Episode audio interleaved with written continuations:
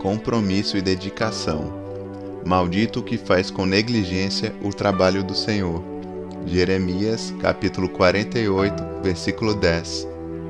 Compromisso com Deus é algo indispensável que precisamos demonstrar e viver ao longo da nossa caminhada cristã, em reconhecimento à sua soberania.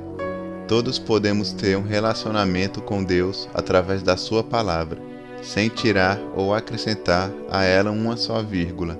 Ao longo da história do cristianismo, não é incomum encontrarmos pessoas querendo fazer uma série de coisas em nome de Jesus, mas sem nenhum compromisso com a palavra de Deus, o que tem causado muita confusão e ainda trazendo descrédito ao que de fato vem a ser cristianismo.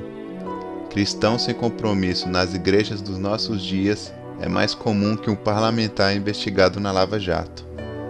Todos nós devemos ter compromisso com a igreja, Salmos 84:10 diz que mais vale um dia nos teus átrios do que mil dias em qualquer outro lugar, que é preciso preferir estar à porta da casa de Deus a habitar nas tendas dos ímpios.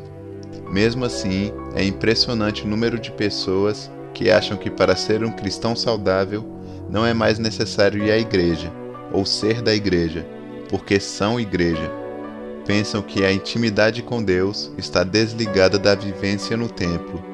A nossa aliança com Deus é demonstrado pelo relacionamento saudável com a palavra, com a obra de Deus e com a igreja.